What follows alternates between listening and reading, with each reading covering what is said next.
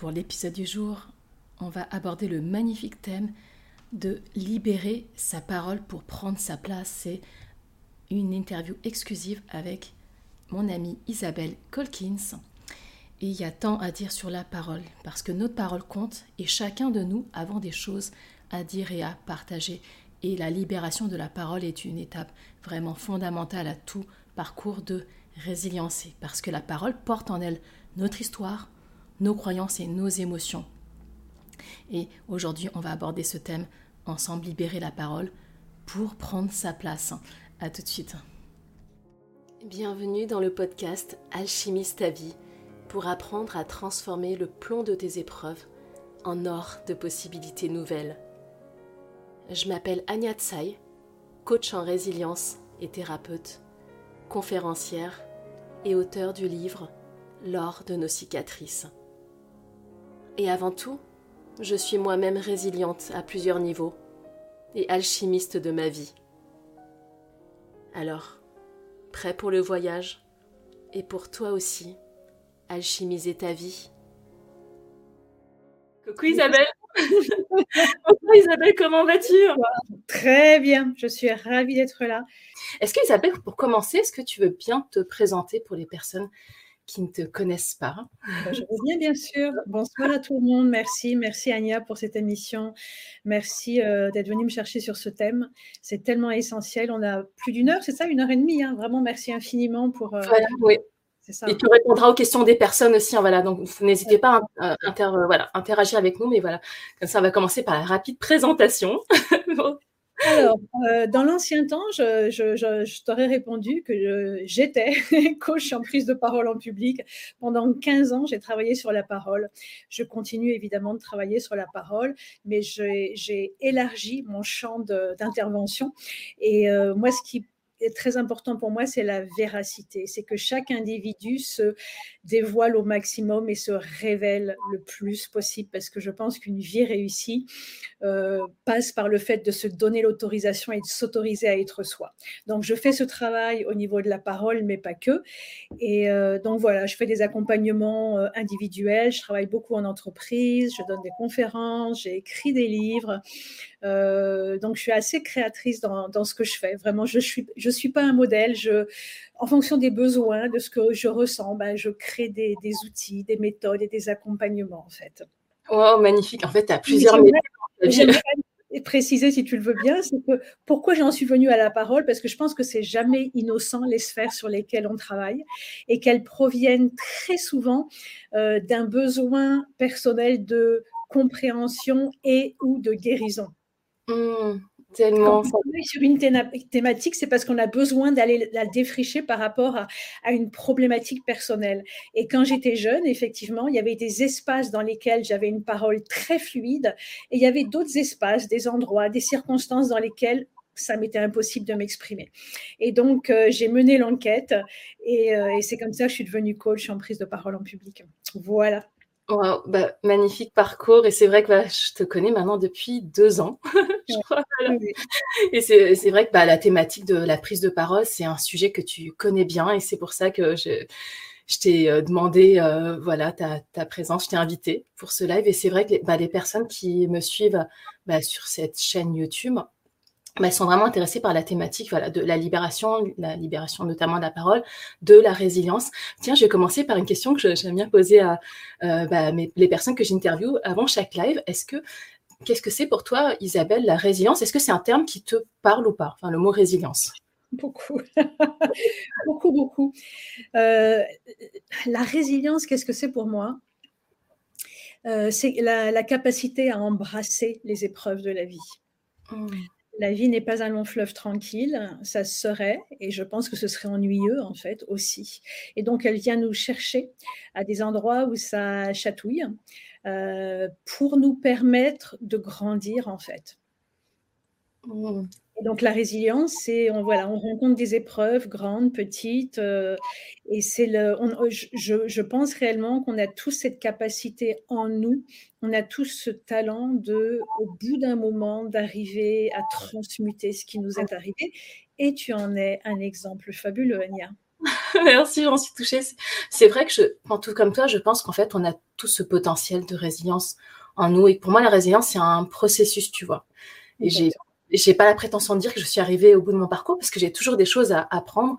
Et tant que voilà je tire des apprentissages puis vraiment c'est on va dire un parcours de croissance personnelle ben je suis encore sur ce chemin là on va dire. C'est vrai que j'accompagne des personnes sur le chemin de la libération et de la résilience. Moi-même je suis peut-être un peu plus avancée que des personnes que j'accompagne mais moi-même j'ai fait ce parcours là que je connais. Je suis passée par toutes ces étapes et c'est tellement transformateur. C'est vrai que voilà il y a un moment comme tu dis il y a une transmutation voilà, donc ça peut être des épreuves, des blessures, etc. Complètement. Et ce que j'aimerais ajouter aussi, si tu me le permets, c'est qu'on dit que la, période est difficile. Elle est difficile. Mais il ne faut pas oublier qu'on a une chance sacrée. On a vraiment une chance sacrée pour moi parce qu'on est vraiment dans une période de mutation. Et que donc c'est difficile parce qu'on est en train de soulever le tapis et de regarder tout ce qui n'a pas été dit, tout ce qui n'a pas été traité. Donc c'est difficile, c'est compliqué. Et en même temps, on le fait on est la génération qui, enfin, les, oui, nous, les jeunes, etc., on est la génération qui entreprend ce travail. Donc, on travaille pour nous, mais on travaille à la libération de tellement de non-dits. Donc, c'est compliqué, c'est lourd, et en même temps, de jamais oublier que c'est une chance extraordinaire, et pour nous, et pour tous les jeunes qui arrivent. N'oublions pas le contexte historique, en fait. Hein. Oui, mais euh, tu as raison, et le travail est souvent, on va dire, inconfortable mais on, apprend énormément sur ce chemin. Donc voilà, cher, euh, oh, je suis contente, il y a même des hommes qui nous suivent. il, y a Laurent, il y a Laurent qui nous dit aussi qu'il est là, et super. Génial, bah, merci d'être là euh, si nombreux ce soir.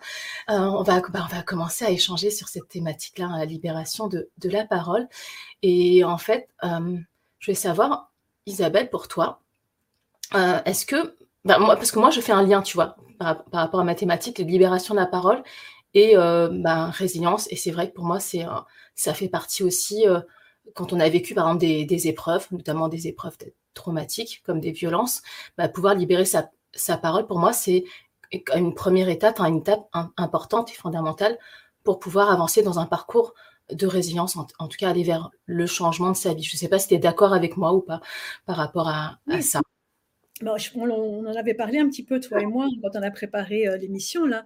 Euh, dernièrement, hein, euh, ces dernières années, moi, j'ai eu beaucoup de, femmes, pas d'hommes, sur cette thématique, mais beaucoup, beaucoup de femmes qui avaient subi des abus sexuels et qui m'ont appelé, je me souviens très bien, les, personnes qui m'appellent et qui me disent, voilà, je vais faire une conférence, je vais intervenir, j'aimerais vraiment travailler sur la parole, etc. Et euh, je me souviens très bien, notamment là, j'ai en mémoire la, conversation avec une personne, une femme, et qui me dit ça, et je lui dis, mais en fait, vous n'avez aucun besoin de, de, travailler sur la parole, parce qu'elle était assez à l'aise, fluide, mmh. vocabulaire riche, etc. Il n'y avait pas de problématique, en fait. Je dis, non, vous n'avez pas de problème sur la parole. Par contre, sur les émotions, oui. Il me dit, mais comment vous savez ça? J'ai tout de suite, c'est ça quand elle, À, l'entendre, à l'entendre, je mmh. sentais que c'est ce que je ressentais, que les émotions étaient bloquées au niveau de la gorge. Je dis, par contre, il y a un problème au niveau des émotions. Et je lui ai dit, vous avez euh, subi des traumatismes? Et là, je l'ai senti s'effondrer. Ah. Et on a commencé le coaching. Et, là, je parle d'elle, mais il y a d'autres femmes où effectivement, euh, il y a eu des abus sexuels. Et en fait, euh, il y a un traumatisme et, et la parole se fige. D'accord, donc toi-même tu ressens l'air des coachings, ça se. D'accord, c'est sans connaître la personne, en fait, tu peux entendre Je ne dis pas que systématiquement tout de suite je le vois, mais à l'entendre, euh, à entendre la personne, souvent on se rend compte d'où vient la problématique, et, notamment si c'est une histoire intime et des émotions. C'est ça. Voilà. Moi, ma façon, et c'est pour ça que tu es venu me chercher, Ania, ma façon de travailler la parole, c'est jamais de mettre un pansement. Euh, il y a tellement de personnes qui veulent travailler sur leurs paroles et qui demandent des trucs et astuces. Je dis, non, non, là, vous n'êtes pas au bon endroit. Des trucs et astuces, ça cache et ça maquille. Donc, le cache-misère, je veux dire, c'est ça quand tu dis, c'est un peu un cache-misère. Tout à fait. Les gens, c'est ce qu'ils réclament très souvent. Ah, d'accord, ils demandent ça. Ils ne veulent pas travailler la blessure, peut-être, c'est ça.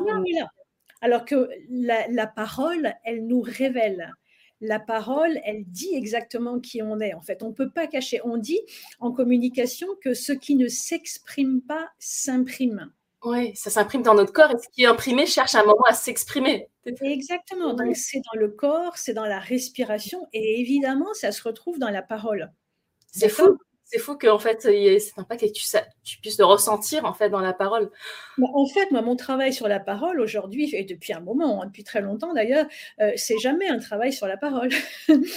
c'est un travail sur l'origine de l'origine véritablement la source du problème. Donc, c'est aller rencontrer. Alors, travail sur la parole. Mais complètement. C'est aller ah.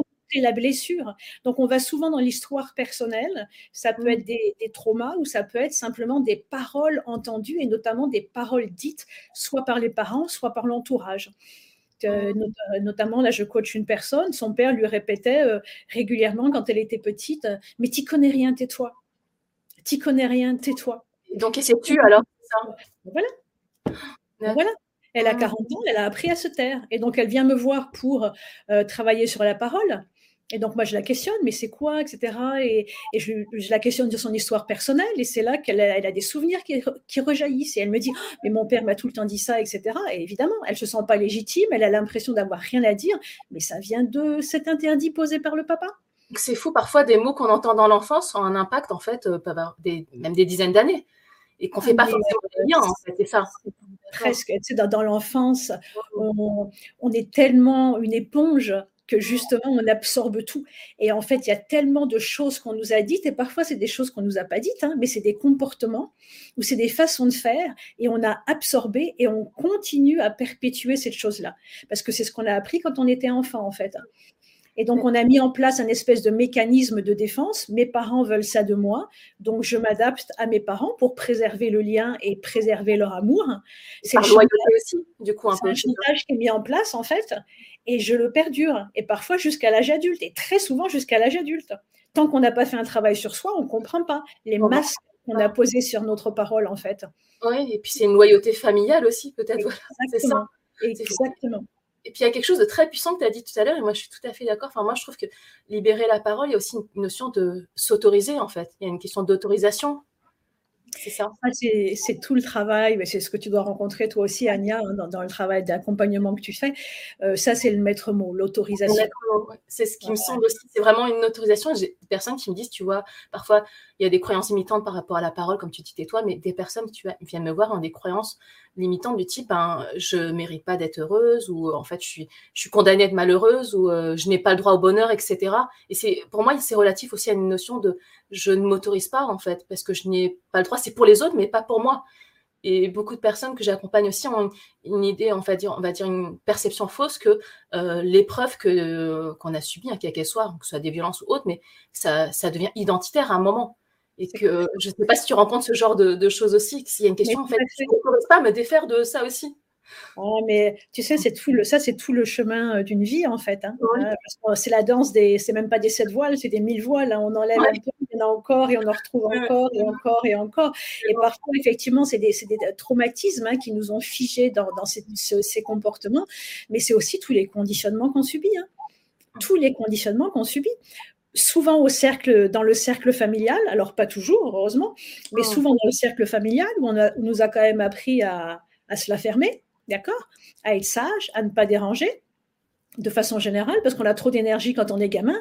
Les parents, ils travaillent aujourd'hui, donc ils ont du mal à gérer l'énergie. Donc tais-toi, dérange pas. Et peut-être qu'on parlera euh, en particulier aussi de le lien parole-femme, hein, euh, le, poids qui pèse sur les femmes aussi. Hein.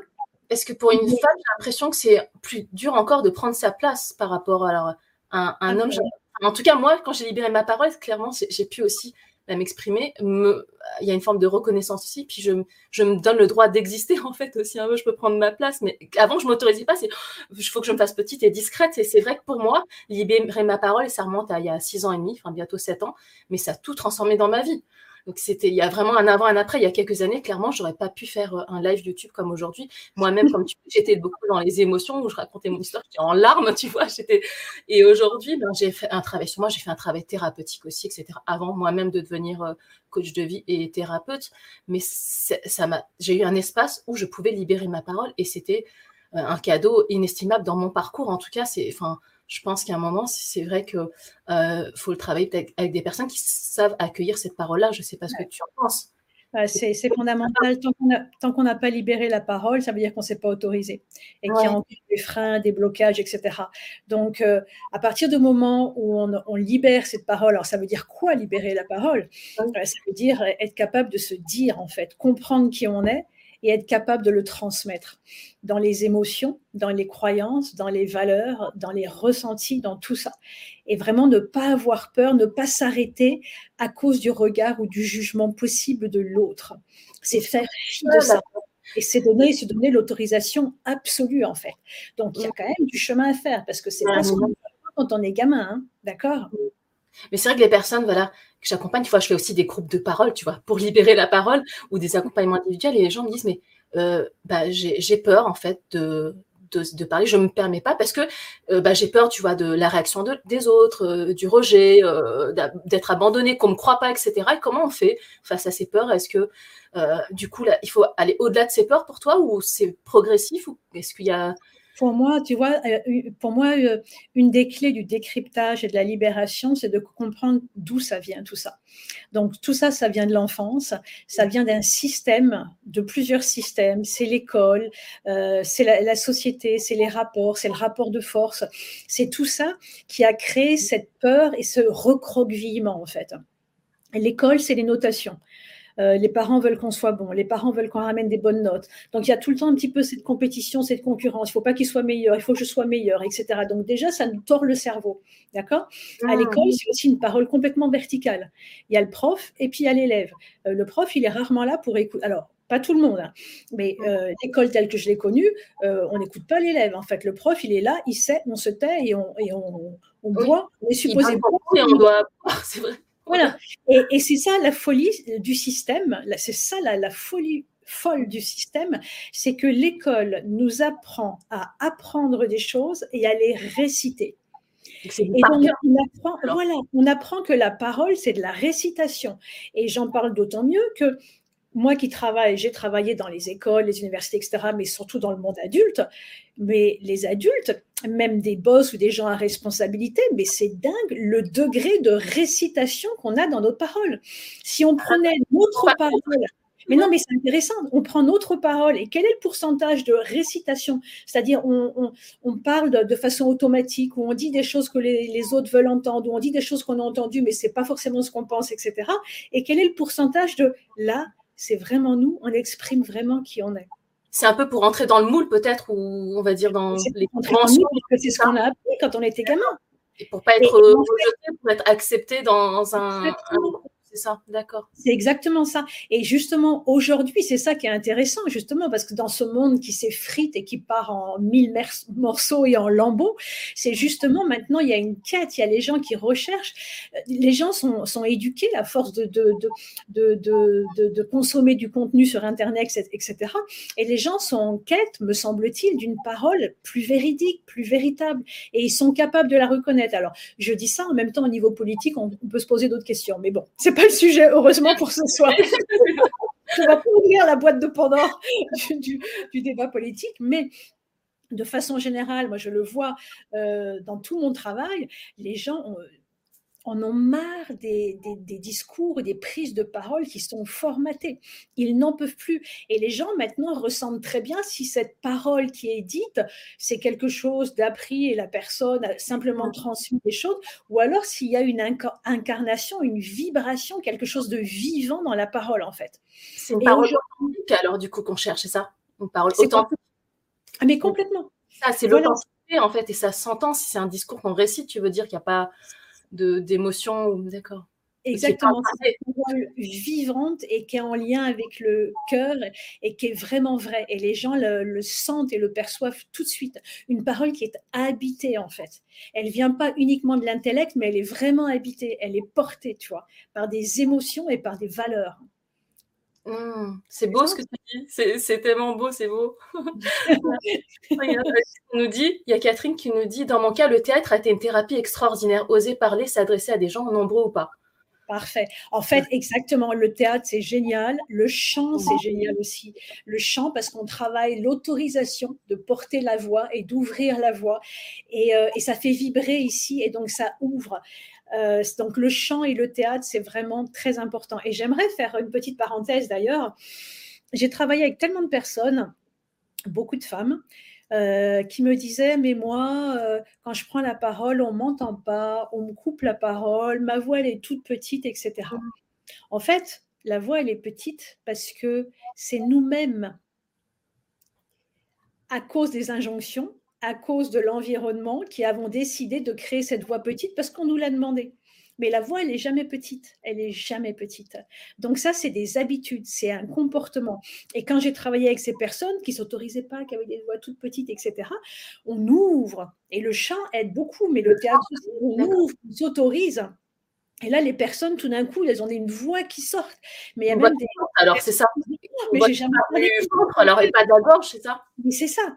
Parce qu'en fait, c'est simplement la peur la peur, et puis justement, on parle de prendre sa place. Il y a beaucoup de personnes à qui on n'a pas donné leur place et qui ne s'autorisent pas à la prendre.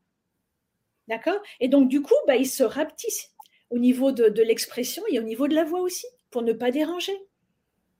Oui, pour rester discrète et pas déranger et qu'on ne nous remarque pas, en fait. Exactement, exactement. Et beaucoup les femmes, beaucoup, beaucoup, beaucoup les femmes. Et j'ai l'impression que les femmes, enfin, en tout cas, j'ai remarqué, on coupe plus souvent la parole des femmes que des hommes. Je ne sais pas si c'est. Mais oui, alors je pense que, euh, mais c'est évident.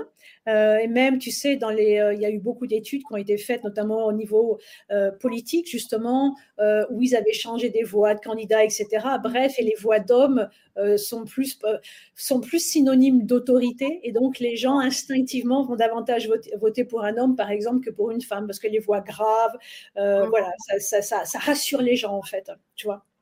Et j'ai remarqué quelque chose aussi, c'est que les femmes, souvent, quand elles s'expriment, on a tendance un peu à minimiser, on va dire, euh, j'ai un petit projet, un petit quelque chose. Et un homme dit jamais un petit, tu vois. Mais nous, les femmes, on va dire un petit truc et c'est, voilà, c'est tout petit, quoi.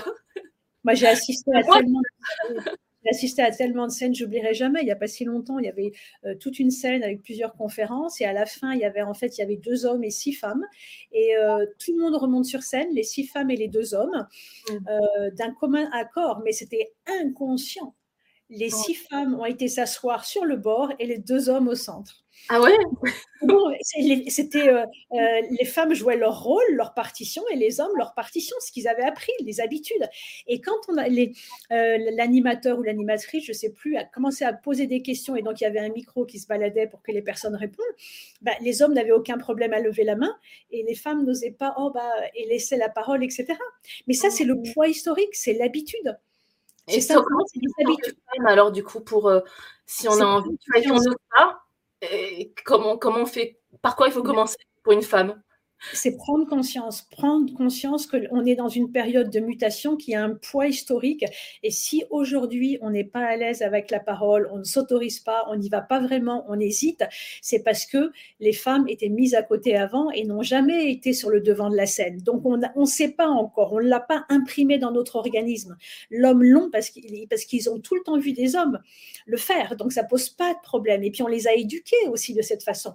Alors que les femmes ont beaucoup moins de modèles, c'est en train de se, de, se transformer, mais pas encore, c'est pas encore imprimé en nous. Donc, quand on a conscience de ça, ça nous invite à prendre la responsabilité de le faire. Parce qu'on a notre responsabilité. Quand les deux hommes vont s'asseoir au centre, aucune des femmes, je dirais, aurait pu y aller et s'asseoir.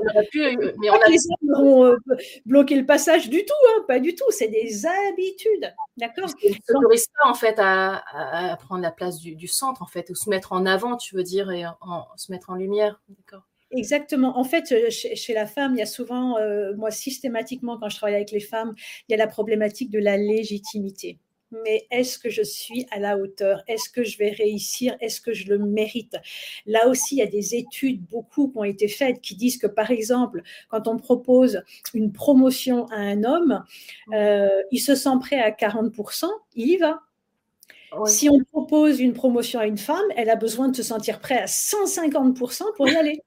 Parce qu'il y a un effet de compensation. C'est fou. Mais justement, c'est important de savoir tout ça parce que du coup, on sait d'où ça vient, c'est pas nous. C'est pas nous personnellement, individuellement, qui avons cette problématique. C'est une problématique de groupe. et quand on le sait, du coup, ça encourage, ça donne envie parce qu'on on, aide à solutionner la problématique pour toutes les femmes.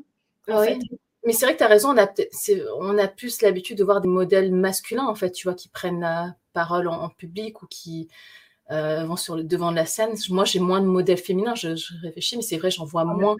Et donc, du coup, on ne s'autorise pas parce qu'on ne voit pas tellement les femmes euh, le faire. Et pour un homme, c'est vrai qu'il y a peut-être moins, comme tu dis, cette question de légitimité. C'est plus oui, il n'y a, pas cette barrière parce qu'ils ont, ils ont les modèles, c'est en place si tu veux. Donc, il n'y a pas la barrière, c'est naturel. Tu sais, moi, je, euh, il, y a, quelques temps de ça, j'avais coaché des, euh, des jeunes, ils avaient dans les 17 ans. Et on faisait des simulations d'entretien de recrutement. Et il y avait des garçons, il y avait des filles. Et c'était vraiment dingue. Parce que la plupart des garçons, quand ils passaient, donc ils passaient individuellement avec moi, il y avait l'ensemble de la classe qui observait. Très, très intéressant. Et quand les garçons passaient, en fait, grosso modo, ils n'avaient pas de problématique. Tel qu'ils parlaient avec les camarades ou en groupe, ils s'exprimaient de la même façon. D'accord. Quand c'était les filles, il y avait un effondrement de compétences. Ah oui? Tout d'un coup, une timidité, une euh, bah, je ne sais pas comment je dois me comporter. Qu'est-ce que je suis supposée faire?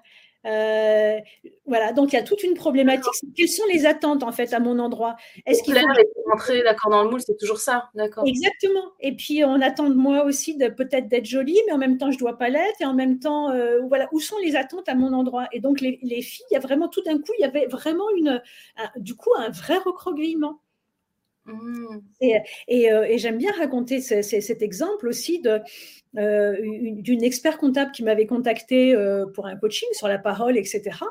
Et le matin, je vais donc la rencontrer, on va travailler ensemble. Et la première chose qu'elle me dit, elle me dit, vous savez Isabelle, j'ai réfléchi, finalement je ne suis pas sûre, je pense que je, je préfère rester dans l'ombre. Ah oui? Et là, je me suis énervée. Je la connaissais pas je me suis énervée. Je dis, vous pouvez pas, ça Ou elle ne sentait pas légitime toujours c'est Justement, je lui ai dit, vous ne pouvez, pas, vous pouvez pas dire ça. Arrêtez, vous ne pouvez pas dire ça. Nous allons travailler, vous allez vous mettre dans la lumière et là, vous pourrez choisir. Mais ne me dites pas que vous préférez l'ombre alors que vous n'avez même pas goûté à la lumière. Donc, on va travailler maintenant. elle, a, été un peu surprise. Et, c'est pas alors, cette réponse ah, Pas du tout. Et donc, on a bossé, etc. Puis du coup, elle a fait, euh, elle a intervenu. Mais il y a cette posture de je ne sais pas si c'est ma place, je ne sais pas si j'ai droit. en fait, finalement, ça me va bien d'être euh, protégée, etc. On, voilà, ça a toujours été notre posture, on va dire. Donc, du coup, on n'ose pas, c'est un inconnu. On ne sait pas si, comme tu dis, est-ce que j'ai le droit de mettre dans la lumière? Parce que c'est peut-être pas pour moi.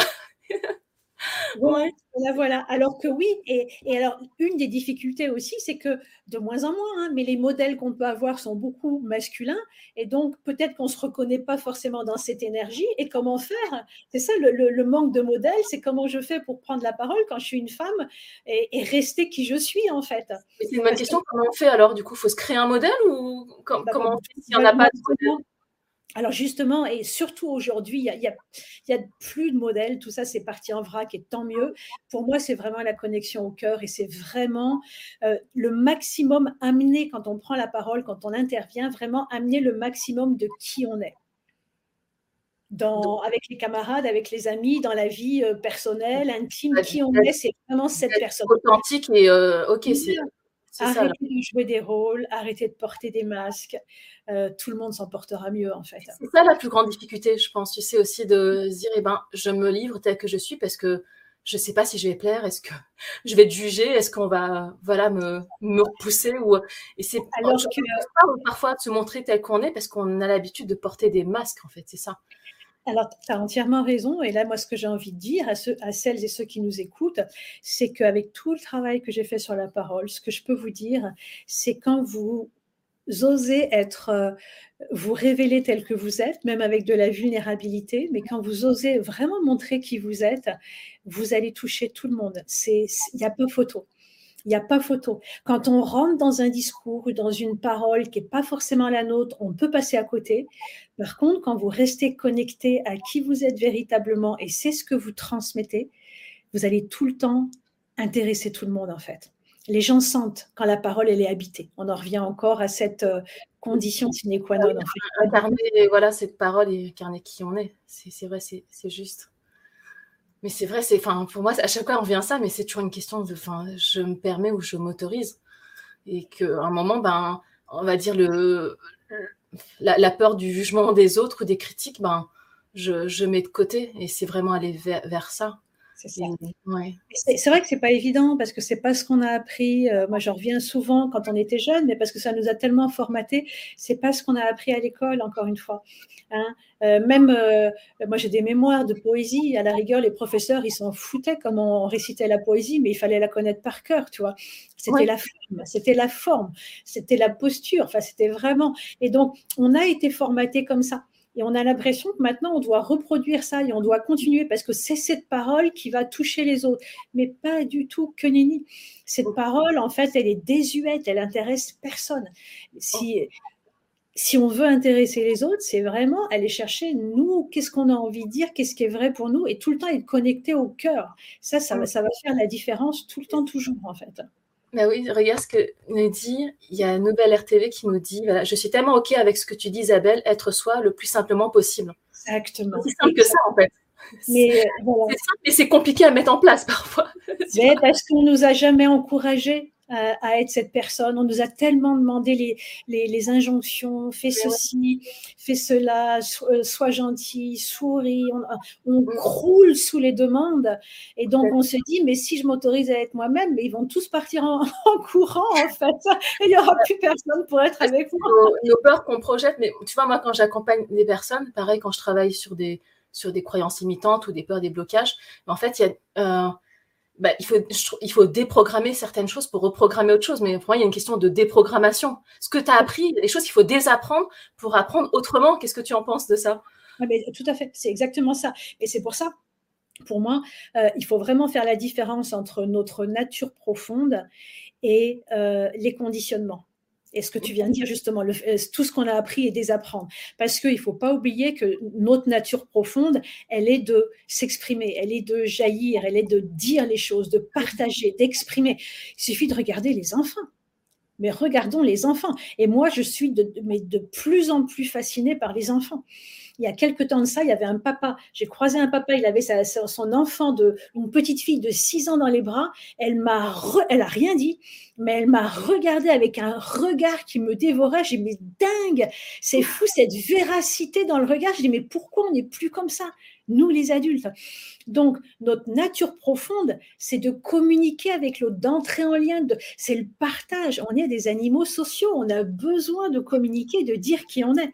Donc, notre nature, c'est d'exprimer tout ça. Sauf qu'on nous a appris à mettre des murs, des voiles, des, des, carapaces et des masques. On se en fait, du coup. On, se bride soi-même. Complètement, complètement. Voilà, pour répondre aux demandes de l'environnement. Et donc, l'idée, c'est de déconstruire et faire progressivement tomber les masques, mmh. euh, lever les freins et, lever les, handicaps, etc. Et aller rencontrer les blessures et les traumas. Parce qu'un trauma ou une blessure freine la voix, freine la parole et freine le, le, talent et le potentiel. Hein. Euh, il est très important de savoir que la, libération euh, de la parole est en lien avec la libération du potentiel on ne peut pas libérer le potentiel si on ne libère pas la voix, ou alors dans des extrêmes très, très rares. Mais libérer la parole, c'est libérer le potentiel. Ça, va de pair. Ça va c'est comme la jambe droite et la jambe gauche. C'est, tellement puissant ce que tu dis. Enfin, je trouve que c'était, enfin, c'est fondamental de, comprendre parce qu'on ne fait pas forcément, tu vois, le lien entre libération de la parole et potentiel. Mais moi, je vois clairement aussi un lien. Euh, on libère sa parole, on se libère soi-même aussi, je trouve. On se libère soi et donc on se libère son potentiel. Exactement. Moi, combien de fois je travaille sur la parole en allant à l'origine, tu travailles sur la parole et donc la personne voit et en fait elle, ouvre de nouveau les espaces en elle, elle oxygène là où il c'était c'était tendu, c'était froissé, c'était toi. Et, et, du coup, quand la parole est libérée, bah, il y a tout le potentiel qui peut se manifester. Et c'est pour ça aussi, hein, le verbe est créateur. Ah, c'est pas que le verbe simplement euh, il féconde. Oui, le verbe il féconde, mais c'est parce que le, verbe, euh, quand il féconde, c'est qu'il vient d'un espace qui est déjà fécondé en nous parce qu'on l'a libéré en fait. Donc il y a un lien direct en fait. Ça, se travaille ensemble. Hein. C'est, comme de l'horlogerie euh, suisse en fait. La parole et le, et le, potentiel, ça va ensemble. C'est puissant, ça. C'est très, tellement puissant. Mais moi, j'ai mis du temps à comprendre, mais maintenant, ça me paraît enfin, tellement clair parce que c'est moi, mon potentiel, il s'est libéré à, partir du moment où je me suis autorisée à libérer ma parole et j'ai continué à la libérer. Après, je suis allée soigner mes blessures, comme tu dis, je suis allée dans un espace thérapeutique et j'ai fait moi-même ma psychanalyse. Enfin, je suis allée chez une psychanalyste faire ma, mon analyse et ça m'a beaucoup, beaucoup aidé. Et après, là, quand j'ai libéré, euh, j'ai soigné mes blessures, je les ai guéries, j'ai libéré ma parole, j'ai libéré mon potentiel et j'ai libéré pour moi aussi ma créativité à un moment. C'est ça. Mais c'est ça. Libéré la vie pour moi, tu vois, c'est un peu ça. Mais voilà. Vas-y, vas-y, vas-y, vas-y. non, non, ça, je disais, c'est comme mon étincelle de vie, en fait, que je réveille et je m'autorise et je peux créer, en fait, aussi c'est ce que j'allais dire en fait, c'est l'élan vital. Tout est question d'élan vital. Mm. Et justement, la parole, elle révèle notre élan vital. Euh, les talents, ils sont là si l'élan vital est là. En fait, c'est ça, tu parlais d'étincelle de vie et c'est l'élan vital, c'est ça. Et donc, tout, euh, les talents, la, parole, la capacité à réaliser des choses, tout provient d'un élan vital. Et quand la parole, elle est bridée, bah, l'élan vital, il est bridé. Mm. Et libérer la parole, c'est libérer l'élan vital. Et donc la manifestation des talents et du potentiel. Tout à fait. C'est le feu sacré, on libère le feu sacré qui est en nous, en fait. C'est vraiment ça. Hein. C'est magnifique ce que tu partages. Alors, il y a une nature profonde. Ouais, c'est vrai, c'est notre nature profonde, tu vois, d'être. Euh, la vie, la créativité, tout ça, le, potentiel. Catherine qui me dit, je constate aussi que dans cette société, il faut paraître et pas être. Euh, être beau, la meilleure, et finalement, on ne peut pas être vrai nous-mêmes dans notre simplicité et naturelle. Alors la bonne nouvelle, moi j'ai envie de dire, c'est que c'est vrai et c'est en train de se déconstruire. Euh, alors ça met du temps, hein, mais ça se déconstruit. Euh, et on a de la chance, hein, il y a de plus en plus de diversité. Alors oui, il y a encore les dictates parce que ça part pas comme ça tout seul, on est bien d'accord. Hein. Il faut du temps. Mais ça a été le cas il y a encore quelques années. Mais là, pour moi, on a entamé le travail de déconstruction de ça. Euh, voilà et dans les discours, dans la parole, dans, dans, l'apparence physique, dans pas mal de choses. Euh, on le voit dans la tenue vestimentaire, il y a beaucoup de choses qui s'assouplissent, qui se libèrent. D'ailleurs, même on le voit au niveau de la mode. Alors, on pourrait penser que c'est cliché et que c'est peut-être, comment dire, l'arbre qui cache la forêt. Mais dans, il y a beaucoup de maisons maintenant qui vont recruter des mannequins de 40, 50 ans. Il y en a qui, euh, qui, sont, qui, pèsent lourd ou même plus de en fait, dans, les, tout à fait. Exactement. Donc, euh, le travail n'est pas fait. mais voilà, il y, a, un démarrage de, ah. travail qui est, qui est très important donc, du coup, euh, l'idée, c'est quand on a conscience de ça, c'est osons, osons pour participer à ce mouvement de transformation, en fait. Oui, il y, a Catherine qui nous répond heureusement, ouf, ouf. Il y a Lina qui nous dit On m'a dit, toi, tu n'as pas de filtre. Finalement, ce n'est pas plus mal, en fait. Ah, bah oui. Euh. Oui, alors euh, c'est, ça, c'est un sujet intéressant hein, parce que oui, bien sûr, et après, euh, moi, je suis tout le temps pour la véracité et en même temps, il faut savoir, euh, l'idée de l'expression, c'est aussi que ça puisse être entendu par les autres. Donc, il faut aussi avoir beaucoup d'empathie pour savoir où en est l'autre, ressentir s'il est capable d'entendre ce qu'on va dire ou comment il le ressent pour ajuster. Donc là, il ne s'agit pas de filtre, mais il s'agit de pas forcément simplement sortir les choses qu'on ressent de la façon dont on les ressent comme ça, parce que peut-être que c'est too much pour d'autres ou pas. Euh, et donc, il faut en tout cas éprouver de l'empathie pour être capable euh, de euh, dans la forme de, de mettre les mots justes pour que la personne puisse entendre. Et ça, c'est puissant. Ça, c'est très puissant dans la parole. Parce que quand vous arrivez à ce stade où même des choses extrêmement délicates, vous pouvez les dire et c'est entendu, c'est quelque chose de miraculeux en fait. Et donc là, ça veut dire qu'il c'est porté par le cœur et par l'empathie. C'est beau, c'est beau ce que tu nous parles. Les gens l'entendent parce que les gens entendent l'intention avec laquelle vous dites les choses.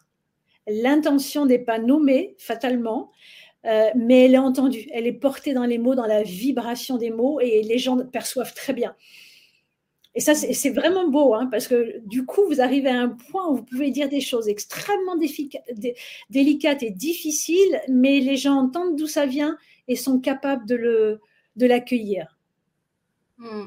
Il y a Elina qui te dit merci pour ce. Merci Elina. Il y a l'air TV qui nous, qui nous dit Je pense que si je ne parlais pas, je serais morte. Alors, euh, merci de dire ça parce qu'il y a des exemples. Alors, c'est euh, Frédéric II de Bavière, qui était un roi euh, qui a vécu il y a un petit moment, même empereur, je crois, qui était quelqu'un, c'est une anecdote vraie, vraie, qui était très curieux et féru de langue. Et en fait, il parlait neuf langues et il en écrivait sept. Et lui, sa grande question, c'est si on ne subit pas de conditionnement, quelle est la langue qu'on va parler? Latin, grec, une autre langue, ça va être quoi cette langue?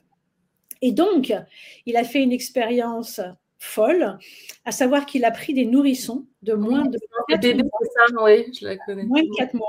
Il a pris des nourrissons et il les a enfermés dans une pièce, chacun, seul. Et les nourrices n'allaient leur rendre visite que pour les nourrir avec ordre de ne jamais leur adresser la parole. Qu'est-ce qui s'est passé? Catastrophe. La plupart d'entre eux sont morts. Et ceux qui ne sont pas morts, ils ont fini débiles profonds. Donc, la parole, on en a tous besoin. C'est notre façon de créer des ponts et des passerelles avec les autres. C'est une façon de se dire, c'est une façon de communiquer, c'est une façon d'être avec l'autre et de partager. La parole est vraiment une nécessité, en fait. Donc, je comprends très bien ce commentaire. Je comprends très bien ce commentaire. Oui. Et c'est vrai que ce, qu'on avait, ce que tu avais dit aussi, libérer sa parole, en fait, c'est libérer son potentiel, c'est libérer en fait la, vie qu'on porte en, soi aussi. C'est, lié à la, vie. Et c'est vrai que sans parole, comme tu dis, bah, les nourrissons, ben, juste, bah, même euh, juste alimenter, enfin, ça suffisait pas. Il fallait autre chose. Il fallait la parole, ça crée des liens aussi.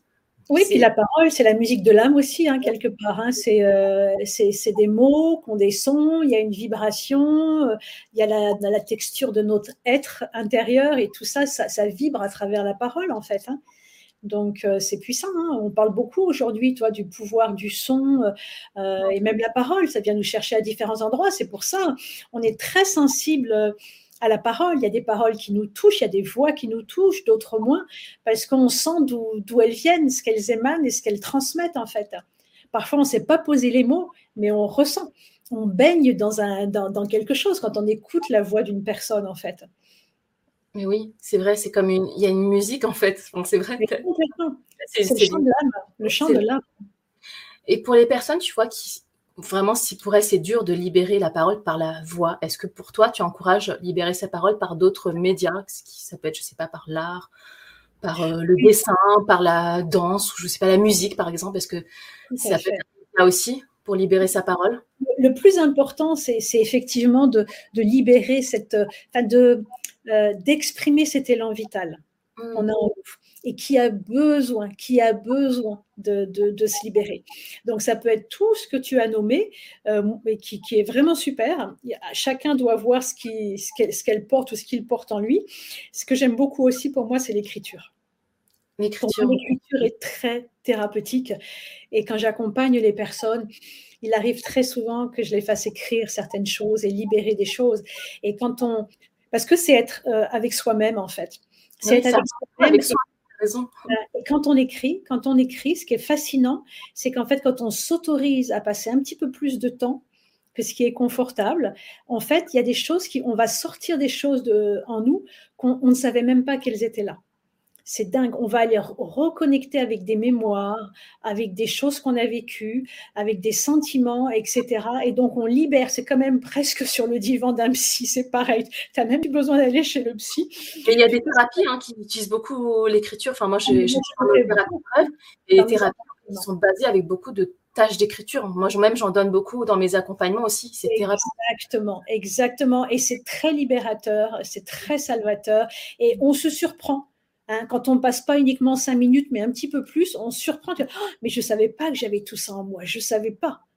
Et on, se découvre en fait aussi même alors. Ça. Complètement. C'est comme le fil d'Ariane, on va tirer des choses. Donc l'écriture, c'est aussi un outil remarquable. Et même quand on éprouve de la colère, toi, on parlait libérer la parole. Souvent, c'est bloqué au niveau du chakra de la gorge parce qu'il y a des émotions qui sont bloquées là-dedans. On peut créer des libérations. Moi, je fais écrire des libérations mais c'est ça. Mais c'est ça. Donc, on écrit les lettres, on écrit tout ce qui en a vécu, tous les mots, justement, tous les mots qu'on n'a pas prononcés, de les écrire pour libérer, pour que ces émotions refoulées puissent finalement partir. Oui, puissent quand même les déposer, même si c'est. Voilà. C'est à l'oral, c'est difficile, mais tu peux te libérer, comme tu dis, par l'écrit. Moi, l'écriture, ça m'a beaucoup, beaucoup aidé dans mon parcours. C'est sûr que je suis tout à fait d'accord. Et pour moi, l'écriture, tu vois, quand tu as vécu un, un, trauma tel que des violences ou des violences sexuelles, ben, on peut utiliser l'écriture aussi euh, comme outil pour remanier son traumatisme, en fait. Tu peux écrire aussi euh, l'histoire dont tu n'es plus la victime, mais tu es l'héroïne ou le héros, en fait. Pour moi, tu peux reprendre le pouvoir sur ta vie. Enfin, moi, ça m'a beaucoup aidé d'écrire pour gagner en clarté déjà aussi. Et euh, voilà. C'est vraiment très puissant, c'est vraiment. Mais, mais tu as raison aussi, hein, le chant, le théâtre, la danse, la peinture, marcher dans la nature, la nature, tout ça, ça aide à libérer. Et même, il y a des, on parle beaucoup des bains de forêt, euh, aller dans la nature et même faire des sons, sortir. Ah, ça peut être des petits sons, ça peut être parler, ça peut être n'importe quoi. Ou sous la douche, euh, les, les, gens n'osent pas ou chantent pas assez. Avant, les gens allaient dans les champs, ils marchaient, donc ils chantaient. mais on ne chante plus parce que on écoute les autres et on libère plus. Tu vois, et donc il y a un besoin de dire, d'exprimer et d'ailleurs, c'est fou en ce moment parce que quand on entend les gens, souvent, il n'y a, plus de silence parce qu'il y a un tel besoin de se dire, on a été tellement comprimé en fait, et tout va tellement vite, et on absorbe tellement de choses qu'il ah, y a un besoin. Donc ça peut être aussi sous la douche, dans la voiture, de chanter, de, voilà, d'inventer des choses comme ça pour laisser cette, faire travailler cette gorge, mais en douceur, pour libérer justement les mots, les sons, les, euh, la, parole en fait. Oui, ça peut être. Tout à l'heure, j'ai vu quelqu'un qui avait dit, je sais plus un commentaire plus haut, mais qui disait, je, chante des mantras et ça m'aide. Ça peut être ça aussi, chanter des mantras ou faire des hauts, comme ça, faire vibrer en fait. Exactement. J'ai une qui nous demande à quelle est la meilleure façon d'apprendre à parler. Écrire, je n'ai pas de problème. Parler, c'est beaucoup plus difficile. Alors, qu'est-ce qui est difficile dans, dans, la parole, du coup? C'est Elina, si tu peux nous dire qu'est-ce qui est difficile dans, dans la parole pour toi? Dès qu'elle, voilà, elle a écrit un autre message pour dire mon, père me disait. Ah bah voilà. ah bah voilà. Eh ben, donc, il faut comprendre, Elina, il faut comprendre que c'est pas toi qui as un problème avec la parole. Tu n'as aucun problème avec la parole. Tu as répondu à une injonction que ton père t'a faite. Donc, en prenant conscience de ça, déjà, tu peux libérer quelque chose, tu vois. Et donc, t'autoriser, maintenant que tu sais que ça vient pas de toi, d'une problématique personnelle, mais d'une demande de ton père, et qu'en fait, la pratique, tu l'as, la, capacité, tu n'as pas la pratique parce que tu t'es interdit, mais tu as la capacité. Et en prenant conscience de ça, bah, autorise-toi. Vas-y, commence à libérer. Elle a, oui. Ce qui est difficile pour elle, c'est le ton. Quand tu es posé la question, ben, c'est beaucoup plus dur de parler et tu as demandé qu'est-ce qui est dur et c'est le, ton. Elle a répondu. Le ton, c'est-à-dire le, la, façon dont elle dit les choses aux, aux autres, c'est ça? C'est le ton, c'est la tonalité, peut-être, c'est ça? Enfin, la façon de. Je, le comprends mais je ne suis pas sûre. Ça. Mais alors, euh, ce que j'aimerais savoir, est-ce que c'est le, la voix elle-même ou c'est la, capacité à se faire entendre par les autres? Enfin, Dans la façon de dire les choses. Ah, oui, mais j'ai proposé deux choses. Oui, elle a dit C'est la voix? Première possibilité, Elina, est-ce que c'est la voix ou est-ce que c'est la, capacité à se faire entendre de, de l'autre? On va attendre qu'elle réponde. En attendant qu'elle nous donne ses réponses, il y a Sylvie qui, demande, euh, qui a dit J'ai beaucoup libéré d'émotions en marchant, en dansant, en parlant. Exactement. En écrivant aussi. Elle nous dirait pas ça. Tous ces outils, euh, voilà, c'est des, des, façons différentes. Ils libèrent le même élan vital, ils permettent à, à cet élan qui a été, qui a été euh, allez, c'est comme un bouchon de champagne là. il faut faire sauter le bouchon de champagne. Et donc marcher, danser, euh, euh, chanter, écrire, tout ça. Mais quand on était gamin, c'est ce qu'on faisait quand même, non? On courait, enfin, euh, on avait tellement de vie quand on était gamin et c'est retrouver ça, remettre en mouvement toute cette énergie en fait. On a appris à être sage et sérieux, mais euh, euh, il faut retrouver cette énergie et libérer cet élan vital en fait. Hein. Alors, Elina a répondu non, ni l'un ni l'autre. Attends, il y a plus. L'empathie, ah, le ton, les mots pour ne pas blesser. Le ton, les mots. Alors, elle a, une difficulté pour libérer sa parler. Voilà, c'est trouver les mots pour ne pas blesser, je pense, et trouver le ton juste pour ne pas blesser, si j'ai bien compris. Ce n'est pas une histoire de, de, ton, c'est déjà. Euh, euh, il faut tout le temps distinguer euh, ce que l'on dit et, la relation. Ça, c'est une clé en communication. Il faut tout le temps distinguer le message et le lien à l'autre. Et en fait, il faut tout le temps préserver le lien à l'autre. Même si vous n'êtes pas d'accord, etc., il n'y a aucune raison d'en vouloir à l'autre. D'accord? Donc, dans toute communication, euh, soyez certain de tout le temps préserver le lien à l'autre. Même s'il y a quelque chose qui vous déplaît dans le comportement ou je ne sais trop quoi, règle numéro une, préserver le lien à l'autre. Et quand on est là, quand on va main dans la main avec l'autre pour dire quelque chose, ça devient plus simple parce que du coup, on a le cœur connecté à l'autre. Et donc, L'autre le ressent, l'autre le perçoit, l'autre le comprend. C'est ce que je disais tout à l'heure en termes d'intention. Si votre intention, c'est de rester avec l'autre tout en disant des choses, c'est entendu. Et déjà, donc ça va être beaucoup plus simple, il aura beaucoup plus de capacité à vous entendre. Après, ne pas blesser, bah, il faut aussi... Euh, euh, alors là, ce serait un peu long d'en parler parce que c'est tout un travail sur la communication. Il y a des mots qui blessent personne n'a envie d'être blessé, hein, euh, d'accord? Les mots qui blessent, c'est quand on accuse l'autre. Tu, tu, mais toi, tu fais ça. Donc déjà, éviter d'accuser l'autre. Et dans la communication, préserver le lien, être factuel, parce que quand vous êtes factuel, vous ne blessez personne. Et après, privilégier ce que vous ressentez. Dans la communication, que ce soit en communication non violente ou d'autres types de communication, si vous voulez pouvoir communiquer à toute personne des choses, vous préservez le lien, vous restez factuel et puis vous exprimez ce que vous ressentez et vos besoins. Et là, vous ne pouvez pas blesser parce que ce sont les, faits ne peuvent pas blesser mm. puisque c'est un terrain sur lequel on est et l'autre est d'accord. Maintenant, si vous exprimez vous ce que ça vous fait, comment vous le vivez, etc., bah, l'autre il peut être que d'accord puisque de toute façon il n'y a pas de contradiction à voir là-dessus puisque c'est une vérité relative mais une vérité. Et c'est vrai que c'est très accusateur quand on dit tu, tu, tu. Enfin, tu, tu, euh, c'est ça, je veux dire. On, a, on a un peu appris ça, hein, à, aller condamner l'autre. Oui, mais toi, tu fais ça, mais tu as vu ce que tu as fait, etc. etc. Bah, personne n'aime se sentir accusé. Donc déjà, commencer à ne pas accuser l'autre, euh, trouver un autre euh, sentier, chemin pour exprimer toutes ces choses-là. Mmh. Et c'est vrai que la, la, CNV, je trouve ça très intéressant, enfin la communication non violente. Moi, j'ai beaucoup appris en, en lisant. Euh, voilà, donc quand j'aurai le temps, je me formerai à la CNV, mais c'est passionnant. C'est passionnant. Bah, elle, elle, elle, nous donne les, les, clés pour pouvoir justement communiquer avec les autres. Et puis la CNV nous dit que tout part d'un besoin. Et donc, il faut identifier notre besoin et exprimer notre besoin. Besoin, voilà, c'est ça, tout à fait. Voilà, quel est mon besoin? Moi, j'ai besoin que ce soir, euh, voilà, j'aimerais passer du temps avec toi et j'ai voilà, besoin de passer du temps avec toi. Plutôt que de dire, oui, mais toi, tu pars toujours. Toi, tu n'es jamais là. Toi, tu es tout le temps ceci. les gens ne peuvent pas deviner nos besoins. Ils ne sont pas devant. On ne fait pas de lecture de pensée. c'est une vraie problématique aussi. On a tellement euh, refoulé nos besoins parce qu'on nous l'a demandé que beaucoup de personnes ne savent même pas identifier leurs besoins. un jour, bah, moi, je faisais, j'étais en psychanalyse et puis euh, elle me demandait, ma psy, à un moment, mais c'est de, de, quoi, euh, c'est quoi vos besoins en fait? Je dis, je sais pas. Je sais pas, on m'a jamais posé la question. Donc ça m'a, cette question, elle m'a un peu remué. Je dis, ah bah, là, je suis, jamais on m'a demandé de quoi j'ai besoin. Et ça m'a bloqué. Aujourd'hui, ben, j'ai fait un travail sur moi, mais c'est vrai qu'on ne demande pas, tu vois, parce qu'on on ne demande pas ce dont on a besoin, on nous demande de rentrer dans des moules, mais, on ne demande pas de quoi tu as besoin. Donc, c'est une question qui m'a complètement retourné le cerveau, tu vois.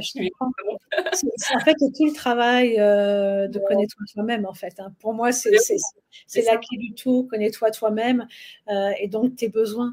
Parce que si on ne connaît pas ses besoins, on ne peut pas les respecter, on ne peut pas se respecter et donc on s'oublie. Et donc, on est malheureux au bout du compte. Peut l'exprimer dans la relation de quoi on a besoin, parce que l'autre ne peut pas deviner. voilà, on demande à l'autre de remplir nos besoins alors qu'on ne lui a même pas exprimé nos besoins. Et est-ce que c'est vraiment son rôle de, les, de remplir nos besoins? Donc, ça, ça c'est tout ce qu'on devrait apprendre à l'école. Enfin, c'est complètement. Et Elina qui nous dit j'ai beaucoup de travail. Comme nous tous, hein, c'est normal. on, a une école qui nous apprend euh, euh, un savoir abstrait, alors euh, intéressant aussi, hein, l'histoire de France, la géographie, je ne suis pas en train de dire que, hein, mais elle passe complètement à côté de l'être. Et c'est vraiment dommage parce qu'il y a un vrai besoin d'apprendre à se connaître parce que plus on va apprendre à se connaître, plus on sera capable de connaître les autres et donc on va pouvoir relationner aux autres. Mais si on est étranger à soi-même, ben, on va avoir du mal déjà à dire qui on est, à poser nos limites, à exprimer des choses et même à connaître les autres. Hein. mais c'est tellement, ça paraît tellement évident, mais moi j'ai mis du temps à comprendre parce que pendant longtemps, avant que je fasse un travail sur moi, j'attendais que les autres devinent, tu vois. Ce que moi-même je n'arrivais pas à exprimer parce que je ne me connaissais pas suffisamment, je pouvais même pas dire quels étaient mes besoins. Donc j'attendais qu'on devine et qu'on anticipe mes besoins. non, mais c'est, ça c'est un classique. Tu vois, j'attends que je suis dépendante, je peux pas. Et moi j'encourage vraiment à l'autonomie. C'est d'abord aussi se connaître soi et les autres ne peuvent pas deviner. Et, et apprendre à se connaître soi, ben, c'est peut-être que c'est plus facile aussi de pouvoir ben, s'exprimer, de parler, de dire. Mais si on ne se connaît pas soi-même, ça va être un, frein. Je, suis, je pense en tout cas. Je suis entièrement d'accord. Il y a vraiment un gros travail à faire là-dessus. Pour moi, c'est la clé des clés. Hein. Euh, connais-toi toi-même, c'est vraiment le point de départ de tout. Et encore une fois, en apprenant à nous connaître nous, du coup, on apprend à connaître les autres. Encore une fois, si on est étranger à soi-même, on ne va pas pouvoir connaître les autres. C'est pas vrai. Il est parce que regarde, je, vois le, commentaire d'Elina qui me dit ce qui est dommage, c'est de s'en rendre compte si tard. Non, c'est pas dommage. C'est pas l'important, c'est de s'en rendre compte. C'est pas grave. Euh, il y a des gens qui s'en rendent compte jamais. D'accord? Donc, peu importe l'âge, il ne faut, pas, il faut pas le prendre dans ce sens-là, à mon avis, vraiment. Euh, le plus important, c'est d'en voilà, prendre conscience et du coup, d'en faire quelque chose, quel que soit l'âge. Il y a des gens qui vont passer leur vie, ils sont passés à côté toute leur vie. Donc, euh, il, il, est il est jamais trop tard en fait. C'est voilà, ils s'en sortent. Exactement. Et aujourd'hui, on vit longtemps, hein, c'est euh, d'accord? Euh, donc c'est c'est pas c'est pas trop tard. Hein. Vous inquiétez pas. Il faut pas s'inquiéter, Elina. non, et comme tu dis, on a toujours des choses euh, à, apprendre, et c'est vrai. Enfin, mais je suis d'accord avec toi, c'est tellement dommage qu'on nous apprenne pas ça à l'école, et tu vois qu'on doit l'apprendre un peu par nous-mêmes, on va dire, ou se faire accompagner pour comprendre des choses c'est pour moi c'est là-bas c'est essentiel si on nous apprenait déjà à mieux se connaître, on, apprendrait mieux à communiquer dans des relations, si on apprenait à exprimer nos besoins, on connaît déjà nos, besoins, etc. Mais ça changerait tellement de choses. Et je pense que ça va, ça, il y aurait plein de conflits qui, seraient résolus dans le monde, tu vois, si les gens exprimaient les besoins de d'être dans la confrontation ou euh, des voilà, mais de parler, exprimer. Ouais, à chaque fois que je suis intervenue dans des écoles, enfin dans des lycées ou à la fac, à chaque fois, les jeunes, ils venaient, mais franchement, hein, ils venaient me voir, ils me disaient, mais ils étaient même assez furieux en fait, vraiment. Ah ils me disaient, mais pourquoi quand je leur parlais de confiance en soi, d'émotion, de besoin, de communication, ils venaient me voir et ils me disaient, mais à la fin du cours, mais pourquoi est-ce que j'ai pas appris ça avant? Pourquoi on n'apprend pas ça à l'école? Très jeunes, ils sont encore à l'école. Mais ouais, mais pourquoi on n'apprend pas ça à l'école quoi? Pourquoi on ne l'a pas appris avant? On nous remplit la tête de plein de trucs et, même pas euh, s'intéresser à nous-mêmes, quoi. Et ils étaient, ils étaient pas contents. oui, c'est vrai. Ce que nous dit Elina, voilà, bien sûr. Euh, je pense aussi que ça devrait être appris à l'école, mais tellement, tellement d'accord. Bien sûr. Après, je pense que ça va se faire. Et ça se fait de temps en temps. Moi, j'interviens, il y en a d'autres qui interviennent. Euh, donc voilà, je pense que ça va se faire. Mais ouais, c'est lent, c'est lent, c'est lent, mais euh, et quel dommage, quel dommage, quel dommage, quel dommage. Mais comme on dit, jamais ça. Mais au moins, on conscience de changer les choses. avant, on avait, si on n'a pas conscience de tout ça. Ah ben, la, bonne nouvelle, c'est qu'aujourd'hui, il y a beaucoup de littérature sur le sujet. Hein, euh, les, gens, les, jeunes, ils ont accès à Internet, il y a plein de vidéos, il y a des films sur le sujet, il y a des livres dans les magazines, il y a beaucoup d'articles. Donc ça commence vraiment à se démocratiser et heureusement. Mais ce serait bien quand même qu'au niveau de l'éducation nationale, il y ait des choses de fait. ça, c'est quelqu'un qui nous écoute ce soir ou en replay. on lance un message dans l'univers. Voilà. Voilà, voilà, Mais j'aurais tellement aimé apprendre ça à l'école. Clairement, ça m'aurait aidé. Je pense que si j'avais appris tout ça, Peut-être dans mon cas, tu vois, moi, pendant 20 ans, je me suis brûlée, j'ai pas osé libérer ma parole. Pendant 20 ans, j'étais dans le silence et de la solitude, l'isolement. Je pensais que personne ne pouvait me comprendre. Et j'aurais appris tout ça, tu vois, avant. Je pense que j'aurais pas attendu 20 ans pour parler. Et bien sûr. J'aurais du temps, mais c'est pas... Ce que j'aimerais dire sur la parole aussi, euh, c'est que la parole, elle est une. C'est-à-dire que euh, moi, on vient me chercher pour travailler sur la parole. Euh, parfois pour travailler justement la communication avec les, euh, les, conjoints, les conjointes, les, proches, les collègues. Euh, parfois, c'est sur la prise de parole, tu vas communiquer de face à un groupe, etc., etc. Mais il faut savoir que c'est des facettes de la parole, mais tout ce qui est travaillé à un endroit se retrouve ailleurs. Mmh. C'est-à-dire que même les gens qui veulent travailler sur la prise de parole en public, c'est-à-dire euh, s'autoriser à, à, parler devant un groupe, bah, plus ils vont euh, exprimer leurs paroles avec leurs proches, plus ils vont s'autoriser à dire qui ils sont, plus ils vont exprimer leurs besoins, leurs ressentis, etc. à des proches, plus ce sera facile de ah, donc on commencer déjà dans un cercle restreint intime de la famille, des amis. Tout est, en lien. Euh, exactement. La parole qu'on libère, quand on fait de la prise de parole en public, libérer la parole pour oser s'exprimer devant un groupe, ce mm. travail-là va aider aussi à libérer cette parole auprès des proches, etc. Donc, quel que soit le bout par lequel vous prenez la parole, peu importe. Mais ce qui est intéressant, c'est que ça va ouvrir les différents espaces de la parole. Il n'y a pas de meilleur bout que l'autre. En fait, on peut commencer par celui-là. C'est pas le plus important pour soi, celui qui nous motive le plus, en fait. Parce, que c'est notre priorité du moment. Donc, il y a, peu importe le, quel est le bout par lequel on, le prend, en fait. Tu vois mais c'est ah important de savoir ça, c'est important de savoir ça. merci de nous dire parce que c'est vrai qu'on n'y pense pas forcément, tu vois. Et non, non, c'est tellement, tellement juste. c'est vrai, ça me parle. Et d'ailleurs, Isabelle, tu as écrit un livre à ce sujet. Non, enfin, je vais mettre le lien pour les personnes qui, qui seraient intéressées voilà, qui s'appelle Prenez la parole, prenez votre place. Est-ce que c'est bien ça, le titre du. Prenez la parole, prenez votre place. Pour les personnes, voilà. C'est intéressant parce que euh, dernièrement, on parle beaucoup effectivement de prendre sa place. Hein. C'est vraiment une expression euh, très courante. Euh, et, je pense que parce que c'est derrière, c'est l'individu où avant, on était vraiment dans le costume et dans le masque, et qu'aujourd'hui, chacun a envie de, de, vivre sa vie euh, et de s'autoriser. Et donc, c'est euh, c'est ça la résonance de prendre sa place. C'est pas simplement prendre la, une place. Quand on dit prendre sa place, c'est euh, c'est pas accéder à un poste, par exemple. Hein. Prendre sa place, c'est oser, oser exprimer qui nous sommes. C'est vraiment bah ça. C'est mmh. et, toutes les facettes de notre être. Et euh, la société a été beaucoup compartimentalisée et elle l'est plus maintenant. Et d'ailleurs, avec le confinement, la pandémie, etc., quand on avait euh, séparé le, pro du perso, bah, ça a volé en éclats. Et pour moi, j'ai envie de dire que c'est pas plus mal parce qu'encore une fois, on est un en fait. Et plus on va s'autoriser à être soi-même dans la sphère professionnelle, mieux c'est. Et les gens ont besoin de ça aujourd'hui. Donc prendre sa place, c'est révéler qui nous sommes, s'autoriser à nous à se révéler à soi-même et aux autres et à révéler nos talents et à les manifester en fait. Même si on ne nous invite pas à prendre la place, c'est nous y aller. Vraiment. Nous, s'autoriser à y aller. Enfin voilà, on ne doit pas attendre que ça vienne de quelqu'un qui nous invite à prendre notre place, mais nous-mêmes, on y va. Exactement, c'est exactement ça. On assume. C'est vraiment l'autorisation euh, pleine et totale. On assume, on y va. Et plus, euh, ce que j'aimerais rappeler aussi, c'est que parfois on se fait une montagne des choses parce qu'on ne les a pas faites encore, que c'est une première fois. D'accord? Euh, Quand on n'a pas fait quelque chose, quand on, quand, quand on ne s'est pas prouvé à soi-même qu'on est capable de le faire, bah oui, fatalement, dans la tête, on va avoir des nœuds et on va se dire ah mais est-ce que je vais réussir? Ah mais est-ce que etc etc mais la meilleure façon de se prouver à soi-même qu'on est capable c'est de le faire. Avec beaucoup de tolérance au début parce que plus vous allez le faire plus ça va être facile. Et souvent ça devient facile beaucoup plus tôt qu'on se le serait imaginé en fait. Mmh.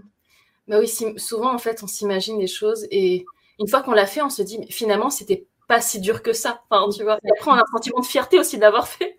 Exactement. Et moi, je trouve qu'il y a quelque chose de plus. Ah, pardon, désolée, Isabelle. Vas-y.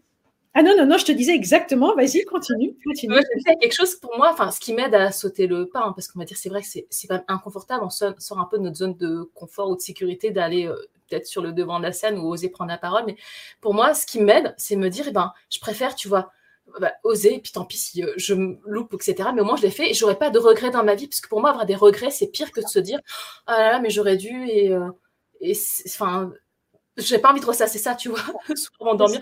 Je regrette de ne pas l'avoir fait. Les regrets, c'est terrible, je trouve. C'est ça. Bah, et surtout quand on sait que ça vient d'un conditionnement, en fait. Hein. Hein, moi, je connais très bien la culture anglo-saxonne. Eux, c'est fait, la parole est gérée différemment. D'abord, ils sont pas dans le rapport de force comme on l'est, nous, franchement. Nous, c'est en train de se défaire, mais quand même, il y a un rapport de force parents, enfants, professeurs, élèves, managers, collaborateurs. eux, moi, ça m'a sidéré quand j'ai été aux États-Unis de voir à quel point ils sont pas dans le rapport de force. On voit les parents, c'est vrai qu'ils discutent avec leurs enfants comme si c'était copains, quoi. Les profs et les élèves, c'est pareil. Et donc, du coup, il y a déjà plus cette cette tension au niveau du rapport et donc de la parole. Donc, c'est plus facile pour eux. Et surtout, à l'école, quand ils sont gamins, on leur propose très très souvent, quand ils reviennent de vacances et dès qu'ils ont 4 ans, de passer devant la classe et de raconter leurs vacances. Donc ils sont tellement contents de parler de leurs vacances que pour eux, ils associent euh, le fait de prendre la parole à, quelque chose de joyeux et de valorisé et de valorisant. Donc ça change complètement le lien à la parole. Complètement. Si seulement on pouvait faire ça dans nos écoles, c'est pas compliqué. Bientôt, bientôt. on espère. J'ai Sylvie qui nous dit J'ai remarqué que j'apprends sur moi quand je parle à des amis proches et je suis sûre par ce qui est dit. Du coup, maintenant, si j'ai pas d'amis sous la main, je me filme et je me. j'adore, j'adore, c'est génial. Tu as tellement raison, Sylvie, tu as tellement raison. C'est vrai. Ça me permet de me révéler à moi-même. Complètement. En fait, moi, ça m'arrive aussi, hein, je pense que ça nous arrive à tous. Quand on est avec l'autre, bah, l'autre, il nous, il nous, comment dire, il nous sert aussi un peu de, soutien et de support.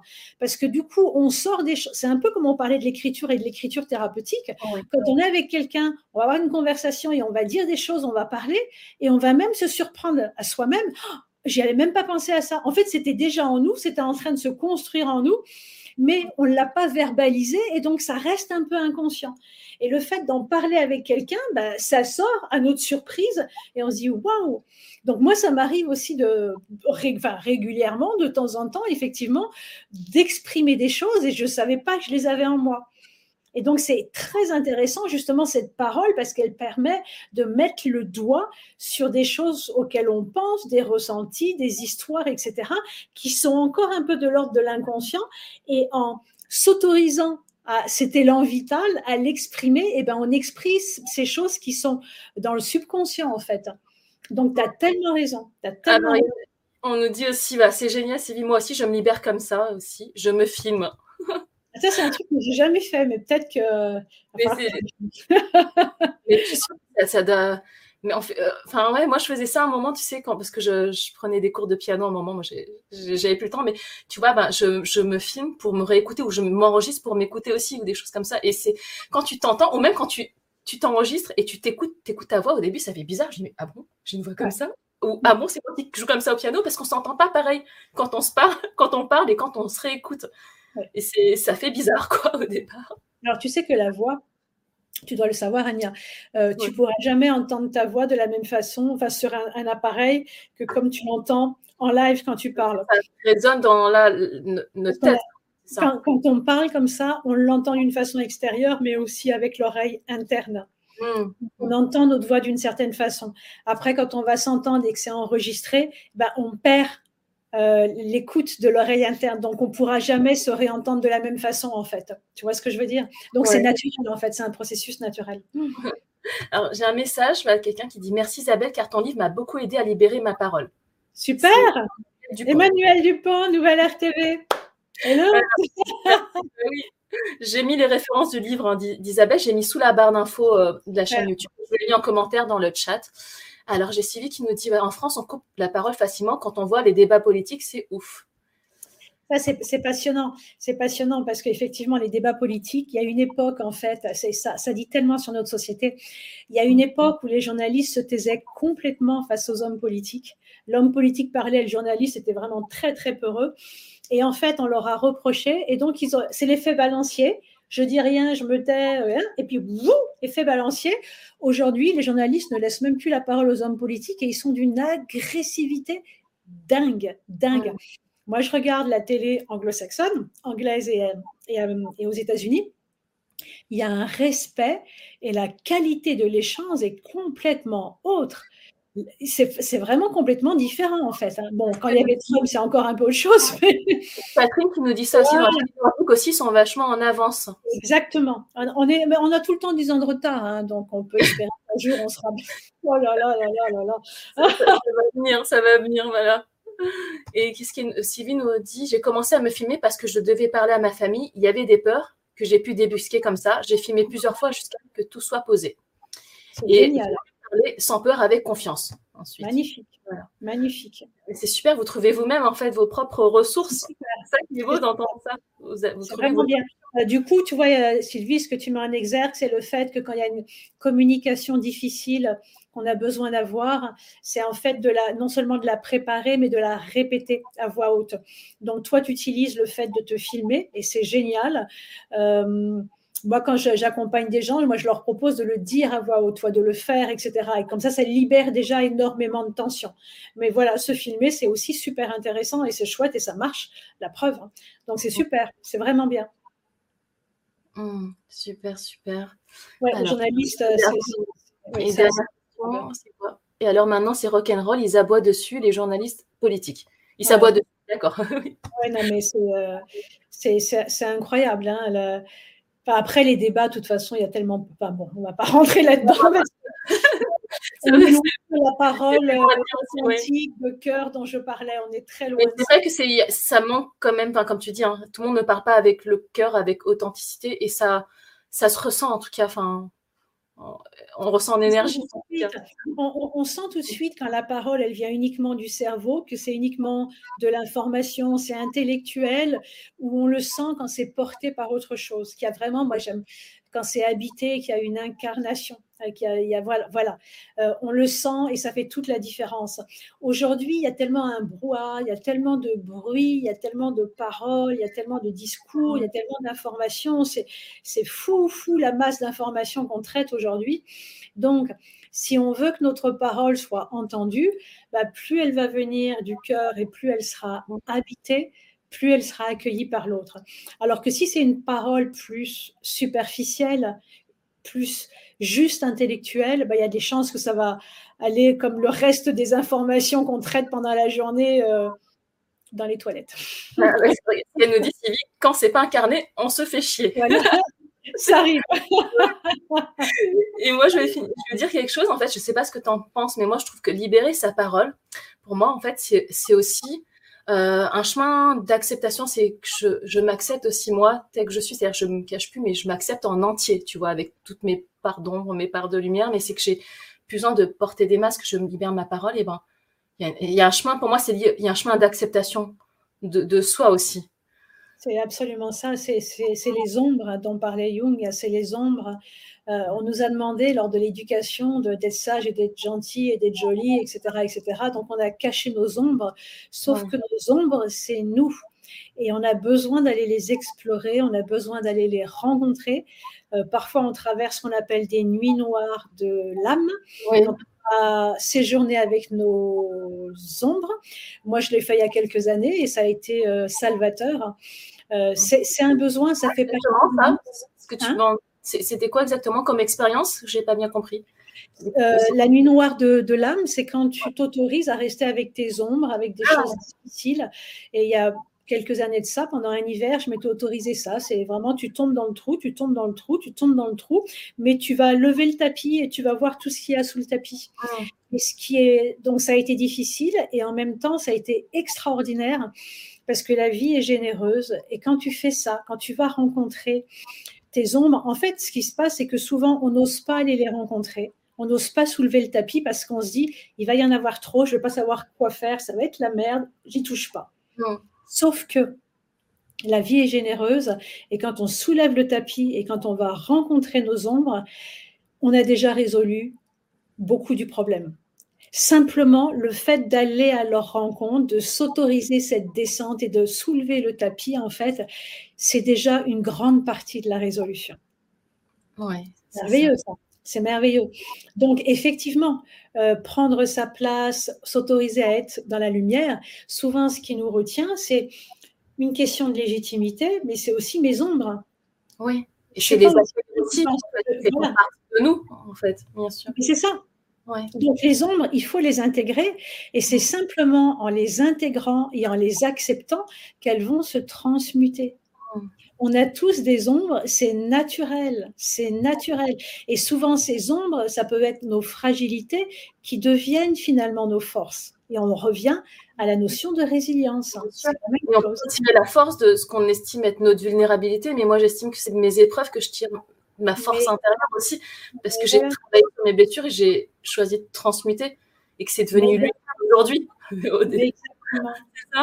J'ai été récemment, euh, il y a quelques jours de ça, j'ai été jury. Euh, il y avait une école de conférenciers, donc il y avait un grand final avec neuf conférenciers sur scène. Et, euh, et, donc, à un moment, il y a un des conférenciers qui a donné une super conférence et à trois, quatre, cinq reprises, il a eu un trou, le blanc, etc. Donc, c'est pas facile comme moment. Et donc, il a été très vulnérable et très fragile. Il était là et on sentait qu'il était mal et il cherchait euh, où est-ce que je vais après ça? Bref. Stabilisant alors. Hein? Et donc, pendant 4-5 reprises, ça lui est arrivé d'être en panne. quoi.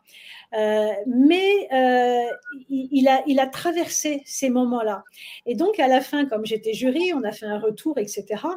Et le pauvre, il se sentait mal par rapport à ça. Et moi, je lui ai dit, mais ne te sens pas mal du tout par rapport à ça, parce que tu as été brillant.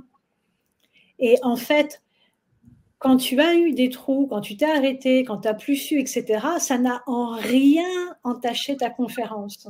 En rien du tout. Et le fait que tu acceptes de dévoiler cette vulnérabilité, ça a été un moment précieux. Parce qu'en nous dévoilant ton humanité ou une partie de ton âme, bah, tu nous as touchés d'une façon que tu nous aurais pas touché à travers un discours ou quoi que ce soit. Donc ça a été fabuleux, très très beau. Donc l'ombre, la vulnérabilité, ça fait partie du beau quand c'est accepté, accueilli, embrassé. Oui, et c'est accueillir notre part d'humanité, comme tu dis, on faisait ça. C'est beau, c'est magnifique ce que tu partages. Exactement ça. Il ne faut pas oublier que ce qu'on appelle le courage, le courage, l'étymologie du mot courage, c'est du cœur à l'ouvrage, mettre du cœur à l'ouvrage. Quand il y a le cœur, il peut rien nous arriver. Mais le courage, n'est pas l'absence de peur, en fait. Mais le courage, pour moi, c'est d'écouter son cœur, finalement, c'est ça.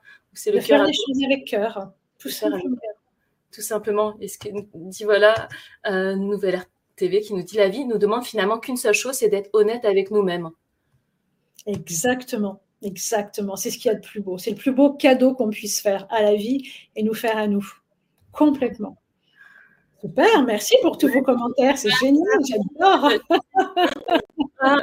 Et Sylvie qui nous dit c'est touchant comme tu le transmets cette vulnérabilité que l'on offre. Ah mais écoute, on offre comme un, merci. cadeau. Et il ne faut pas vraiment la crainte de vulnérabilité. Mais ça, c'est un de mes combats euh, quand je travaille avec euh, notamment des conférenciers, mais pas que. Hein. Les gens ont tellement peur euh, de ne pas être à la hauteur, de ne pas être aussi parfait, etc., etc. Mais je leur dis, mais non, mais non, mais non c'est justement, n'ayez pas peur. Si à un moment vous donnez une conférence, vous intervenez, vous êtes perdu, mais ça arrive à tout le monde. Tout à chacun. Et justement, on redescend dans nos profondeurs qui sont fragiles, mais qui sont belles. C'est ça qui fait la beauté de l'humain aussi. C'est vraiment ça, en fait. Et là, c'est vraiment l'idée d'embrasser les ombres, en fait. Et là, mmh. on transmute les ombres, on les sublime, en fait. Et ça, c'est magnifique. Ça, c'est du courage et c'est magnifique. Donc, merci Sylvie. c'est un, magnifique sujet, ça, c'est un magnifique sujet. Merci, vous êtes merveilleuses toutes les deux. On nous dit un vrai régal de vous entendre. Merci, merci. Encore, on pourrait discuter des heures et des heures encore, mais toutes les ont une fin, malheureusement. Mais sinon, oui, Isabelle, tu as, fondé, tu es fondatrice d'un programme, c'est ça qui s'appelle Je crois, je parle, donc je suis. Oui. Peut-être que tu peux nous en dire quelques mots voilà, pour, pour finir. Et je mettrai le lien pour les personnes qui sont intéressées à en savoir plus sur toi. Et je vais mettre des liens aussi vers ton site. Oui, euh, c'est un programme qui est donc sur la parole. Hein. Euh, alors, pas forcément la communication avec les proches, c'est pas l'idée, c'est plus le travail sur la prise de parole, mais à ma façon, hein, donc à ma sauce. donc, c'est vraiment euh, mettre au cœur du discours et de la parole le cœur, véritablement. Donc, voilà, c'est un programme où on travaille tout, et notamment, on fait tout un travail sur la confiance en soi et sur les peurs. Ah. voilà. Euh, parce qu'il y a, y, a, beaucoup de stress. On l'a a parlé hein, des conditionnements, de l'école, de l'enfance, etc. Il y a quel point ça génère tellement de stress au niveau de la parole. Et donc, il y a vraiment énormément de choses sur comment gérer le stress, comment ne plus fuir la peur, mais aller à sa rencontre. Parce que c'est comme ça qu'on va la traverser et c'est comme ça qu'on va la, la, la, dissiper en fait. C'est vraiment fou comme quand on fuit les choses, on les alimente, on les rend plus grandes et quand on va à leur rencontre, bah, finalement on les libère.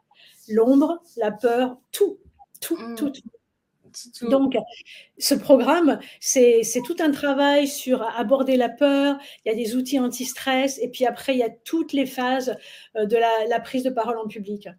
Hein, donc sur la, présence, sur la voix, sur le, discours, l'articulation du discours, il y a c'est des vidéos, il y a plein plein de vidéos, il y a tout tout tout tout tout tout tout pour être capable de prendre la parole en public. Tout tout tout tout y est. Je vous invite à regarder. Je vous ai mis les liens en, barre d'infos si vous regardez sur YouTube. Je vous ai mis les liens dans la, boîte chat aussi pour les personnes qui sont là en live, mais vraiment. Euh, enfin, Isabelle, je suis énormément de gratitude. Catherine qui nous dit oui, que du bonheur, la du du cœur à vous deux. Alors, si vous trouvez que nos, nos, partages, le partage ce soir d'Isabelle, toutes les clés qu'elle vous a livrées, c'était extrêmement puissant, c'était profond, et ça mérite aussi d'être partagé, bah, n'hésitez pas déjà à mettre un, like, un petit pouce en haut sur le ça aussi à faire connaître, voilà, ce, le travail que je fais ben, d'offrir chaque semaine des lives avec des personnes inspirantes et n'hésitez pas à partager cette vidéo autour de vous parce que je pense que tout ce que tu nous as partagé, Isabelle, ça devrait être enseigné, comme on dit, depuis l'enfance à l'école. Et je suis sûre que ça pourrait aider beaucoup, beaucoup de personnes aujourd'hui qui, voilà, qui cherchent peut-être à libérer leurs paroles, à prendre leur place, ou qui ne s'autorisent pas, qui n'osent pas, etc. Donc vraiment, euh, je trouve que c'est d'intérêt public, quoi. Donc euh, vous pouvez, euh, si ça vous touche aussi, partagez, Ça peut vraiment transformer la vie des personnes ce que, ce que j'ai envie d'ajouter, Agnès, si tu me permets, euh, c'est qu'on est vraiment de, on vit une mutation. Il y a, on est vraiment dans une, une transition historique à plein de niveaux et que la parole joue un rôle fondamental aujourd'hui. Hein, il y a eu les mouvements MeToo, il y a la libération de la, parole, il y a l'idée de prendre sa place, notamment pour les femmes, mais pas que, hein, ah pour chacun. En fait. Voilà, hommes ou femmes. il y a une vague en ce moment et il y a un besoin, il y a vraiment un besoin. Et que chaque personne qui va travailler à libérer sa parole et à prendre sa place va euh, ouvrir un boulevard pour les autres. Mais oui, on ouvre la voie pour les autres, c'est ça c'est un travail individuel et en même temps on crée un égrégore, c'est du collectif. un impact sur le collectif, tout ce qu'on met en place. C'est exactement ça. C'est vraiment. En se guérissant soi, moi j'estime qu'on guérit le monde. Si je sais avec moi. Vraiment, la clé, c'est vraiment le, cœur. Hein. Garder cette parole connectée au cœur parce que cette parole sera toujours entendue et elle sera toujours féconde et elle atteindra toujours son objectif. C'est vraiment la clé des clés.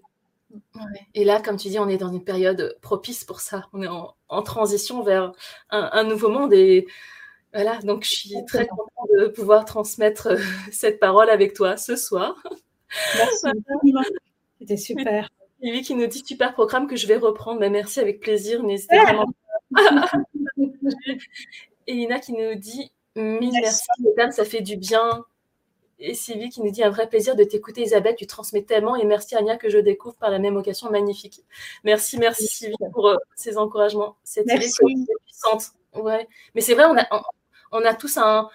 Enfin, on a tous un, impact sur le collectif. Mais d'abord, ça commence par soi, en fait. Ce qu'on transforme en soi euh, ça, a beaucoup plus d'impact qu'on ne pense. Moi, je pensais faire un travail que sur moi, tu vois, Isabelle. Finalement, on m'a dit, Anya, en fait, des fois, comme je dis, je montre aussi ma vulnérabilité hein, dans mes vidéos. Ça fait presque trois ans que j'ai cette chaîne et je, montre mon parcours et mes difficultés et tout. Et les gens, mais en fait, me disent, mais euh, merci. Et, et j'estime que c'est cette vulnérabilité parce que je suis authentique. Ben, je montre, bah oui, oui, je suis humaine aussi. Et que j'ouvre la voie pour d'autres. Des, gens me disent, mais Anya, bah, je connais pas les personnes, mais grâce à toi, ben, je m'autorise à aller sur cette voie. Et des personnes m'ont dit, ben, voilà, je, je m'autorise à moi aussi libérer ma parole, parce que tu l'as fait après 20 ans de silence, bah, j'en suis capable. Et des personnes m'écrivent, je connais pas, voilà, j'ai libéré ma parole, j'ai dit à ma famille, à mes proches, des personnes me disent, voilà, j'ai osé faire porter ma voix, faire valoir mes droits, je suis allée porter plainte, etc. Ou je m'autorise simplement à être heureuse et que je ne pensais pas avoir droit, mais c'est tellement puissant ce que vous me partagez. Donc, des personnes, je vous dis vraiment merci, merci du fond du cœur. merci de rappeler tout ça. Hein, c'est vrai qu'on en a parlé, mais euh, notamment, hein, on a parlé d'abus sexuels et c'est le livre que tu as écrit hein, lors de mes cicatrices que je recommande, qui est un super bouquin. Contre-le lors de mes cicatrices. Euh, ce qui a été étouffé, euh, c'est pas possible. Il faut libérer la parole, il faut le dire, il faut l'exprimer euh, de façon à ce que ça reste pas imprimé dans les tissus profonds et que ça nous euh, pas dans, dans, notre vie en fait. Donc ce qui a été vécu, il y a un moment, il faut poser des mots dessus de façon à libérer et à sortir cette énergie négative pour que l'élan vital derrière puisse reprendre. Et en posant ces mots MOTS, j'ai guéri des mots MAUX, tu vois. Et tu sais, il y a, y a, bientôt 7 ans, en, en mai, ça fera 7 ans j'ai libéré ma parole, tu vois, dans 3 mois. Et mais quand j'ai libéré ma parole il y a 7 ans, j'aurais jamais cru que ça me mènerait aussi loin, tu vois. J'aurais pas cru euh, parler comme ça en public sur YouTube ou parfois faire aussi voilà, des interviews ou des conférences, écrire un livre ou fonder une asso ou me reconvertir professionnellement, accompagner moi-même des gens vers leur potentiel, mais je ne pensais pas moi-même. Et quelquefois, on n'a pas conscience, tu vois, que libérer sa parole, mais ça ça m'a ouvert une autoroute devant moi. C'est même pas une voie, mais c'était une autoroute. Et aujourd'hui, ben, j'encourage les personnes à prendre cette voie-là que j'ai commencé à ouvrir mais tout est parti d'une autorisation chez moi, si je m'autorise en fait à me libérer d'un poids que je n'ai plus envie de porter. Et ça, ça a tout ouvert en, moi. Et je pense que je suis qu'au début, j'ai encore d'autres choses. C'est évident, c'est super. montrer une voie, bah, dire que c'est possible pour moi, mais ça, c'est vraiment ça, c'est possible pour chacun et chacune d'entre vous, en fait. Je suis pas plus intelligente ou chanceuse que vous, non, en fait. C'est qu'un jour, c'est parti d'une autorisation chez moi et que je, suis allée, comme tu dis, ben voilà, j'avais quand même des peurs, mais je suis allée au-delà parce que c'est ça, j'ai fait preuve de courage, mais j'ai écouté mon cœur. Et c'est le cœur à l'ouvrage, comme tu dis si bien, c'est ça. Tu as, écouté ton élan vital. Tu as écouté ton élan vital qui, lui, voulait vraiment. Et ma vie, la vie m'a invité à ça, à mm. me reconnecter à cette vie. Et la vie que je porte, c'était ça. Ben, honore la vie que tu es, Anya. Et donc, va vers cette vie-là et la vie que tu peux t'autoriser à vivre. Et ça, ça a tellement, ça a tout changé, tout changé. merci. qui nous dit merci pour vos mots du cœur. Le livre d'Isabelle est bien construit. merci Corinne. pour finir, est-ce que vous sur YouTube? Bah, Je vais laisser le replay, oui, oui, je vais laisser le replay parce que je pense que c'est ce replay euh, est d'utilité publique. Alors oui, je vais laisser. Mais, euh, ah, mais il y aurait tellement de choses à dire. Je crois qu'on a déjà balayé l'essentiel. Hein, mais la, la, la, parole est la clé de tout. La parole est la clé de tout. La parole est la clé de tout. Euh, c'est un point de départ essentiel pour moi. Un point de départ où j'ouvre le chemin de tous les possibles. Pour moi, en tout cas. C'était ça. Sans, sans libérer ma parole, je pense que je serais encore prisonnière de mon passé dans, mon cas. Et je me suis libérée moi-même. Je me suis fait un cadeau inestimable de me libérer moi. Et en me libérant moi, j'ai libéré mon potentiel. J'ai libéré mon élan vital, comme tu dis si bien. Mais tu sais que je crois qu'on en a parlé un petit peu en aparté, toi et moi, euh, quand j'ai euh, coaché une des personnes qui est une femme remarquable, qui a, subi deux viols, etc., etc. Quand on a travaillé ensemble, au début, elle pouvait même pas prononcer le mot viol. C'était pas possible. C'était, elle avait tellement ah, le chakra de la gorge était tellement en feu qu'elle pouvait pas. Et on a travaillé, on a travaillé, on a travaillé. Et euh, la dernière séance, évidemment, elle a prononcé le mot viol, elle a pu en parler, elle a prononcé, etc. Et même avec euh, une, facilité presque déconcertante, elle-même a été surprise. Et là, c'était juste la, la, la confirmation, s'il y avait besoin, que ça y est, c'était guéri. Quoi. Donc, tu vois, le pouvoir des mots, le mot, elle pouvait même pas le prononcer. C'était ah. impossible, c'était bloqué là. Et on a travaillé, on a travaillé, ça a libéré. Et à la fin, elle a posé le mot, mais avec grâce même. Donc le poids des mots, voilà. donc le, titre, hein, euh, euh, Libérez la, parole et prenez votre place, c'est exactement ça. C'est exactement ça. Pour finir, si. Oui, c'est du TTP qui nous dit ça. Peut-être j'invite Isabelle, mais c'était tellement passionnant. Et on dit merci pour ton témoignage, mais avec plaisir, avec Sylvie. Merci. Et, vous qui nous dit tellement puissant, merci. Et Catherine qui nous dit aussi merci, vous êtes top, merci, merci, merci. à, vous tous et toutes d'avoir pris ce temps-là avec nous ce merci soir. Infiniment. Et merci à toutes les personnes qui nous, qui nous réécoutent aussi en replay. Merci aux personnes qui partagent. Si vous trouvez cette vidéo d'utilité publique, bah voilà, diffusez-la. Et voilà, diffusez-la autour de vous encourager cette libération de la parole, encourager la libération des potentiels de chacun et de chacune. Et parce qu'on a tellement à apporter au monde. Et je pense que le monde nous attend. Le monde ne nous demande pas de nous brider. Le monde attend qu'on exprime nos talents et nos potentiels. Et ça, ce serait se faire ce cadeau-là à nous, mais aussi au monde. Voilà. Donc, c'est la, vie, ce soir. la vie a besoin que nous soyons vivants. Mais oui, tellement, ah, ce que dit Nessivi, tellement vivant. voilà les grands esprits sont Isabelle, c'est toi qui auras le mot de la fin pour clôturer ce magnifique live.